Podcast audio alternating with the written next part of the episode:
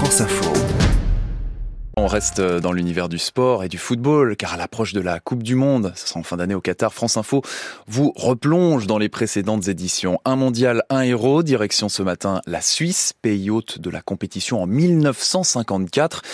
La Hongrie de Ferenc Puskás aurait dû gagner, mais ça ne s'est pas passé comme prévu, Jérôme Val. 4 juillet 1954. C'est qu'il y va de la finale des championnats du monde Allemagne-Hongrie devant 64 000 spectateurs au Wankdorf de Berne. Les Hongrois et leur capitaine Ferenc Puskás abordent la finale en immense favori face à l'Allemagne de l'Ouest. À la sixième minute, une balle ricoche sur un défenseur allemand. Puskás s'en saisit et ouvre le score 1-0. Mais le miracle de Berne, comme on a baptisé ce match, a eu lieu pour les Allemands qui s'imposent 3 à 2. L'Allemagne gagne partie bien méritée et devient pour la première fois champion du monde. Et pourtant, les Hongrois étaient invaincus depuis 31 matchs. Ils avaient remporté la médaille d'or en 1952 au JO d'Helsinki. En 1953, Ferenc Puskás et ses coéquipiers s'imposent 6 à 3 à Wembley devant 100 000 spectateurs.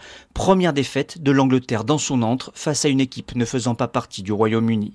Mais le trophée de la Coupe du Monde échappera au génial meneur de jeu de la Hongrie. Nous avons perdu ce match et ça a été très dur à digérer. Nous aurions dû être plus performants en deuxième période.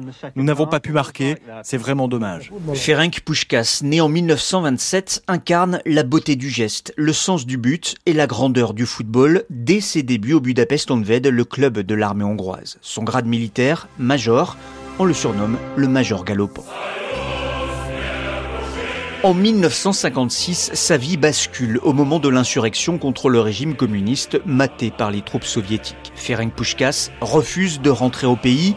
Avec sa famille, il survit dans un camp de réfugiés en Autriche. L'alcool le consume. Et pourtant, à 31 ans et avec des kilos en trop, il rejoint le Real Madrid et son attaque de rêve à la fin des années 50 avec l'Argentin Alfredo Di Stefano. C'est devenu un phénomène en tant que footballeur, mais aussi en tant que personne. Il était extraordinaire. C'était un joueur clé pour notre équipe. Il pouvait marquer des buts de 30, 35 mètres.